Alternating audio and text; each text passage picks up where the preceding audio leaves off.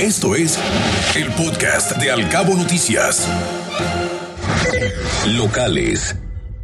Informó la delegada del bienestar, Janssen Beckelsbaum Calderón, que los sudcalifornianos entre los 40 y 49 años de edad son los más renuentes a vacunarse contra el COVID-19 y en términos generales, entre los 18 y 49 se ubica el mayor rezago en la aplicación de la segunda dosis.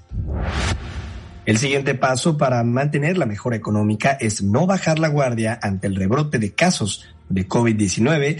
Esto afirmó el presidente de la Cámara Nacional de la Industria de la Transformación, la Canacintra, Gustavo Vizcarra, quien expresó que poco a poco la economía de los cabos se ha ido recuperando y aseguró que manteniendo al mínimo los contagios de COVID-19, la economía seguiría mejorando en 2022.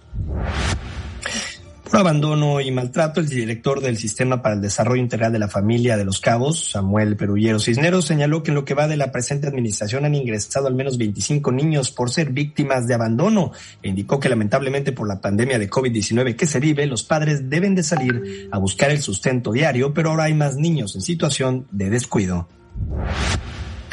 Más información, Los Cabos cerrará con una ocupación superior al 70%. La presidenta ejecutiva de la Asociación de Hoteles de los Cabos, Dilcio sí comentó que tras el inicio complejo que vivió el destino por el tema de la pandemia, registrando una ocupación del 30%, ahora las buenas acciones aplicadas en temas de bioseguridad ayudarán a que se cierre así el año con un 70% de ocupación.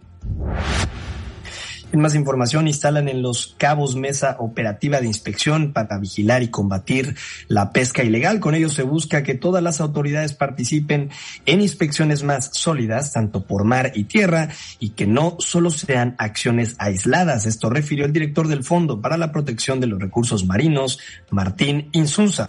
Te acercamos a la noticia veraz y oportuna a través de todas nuestras redes sociales.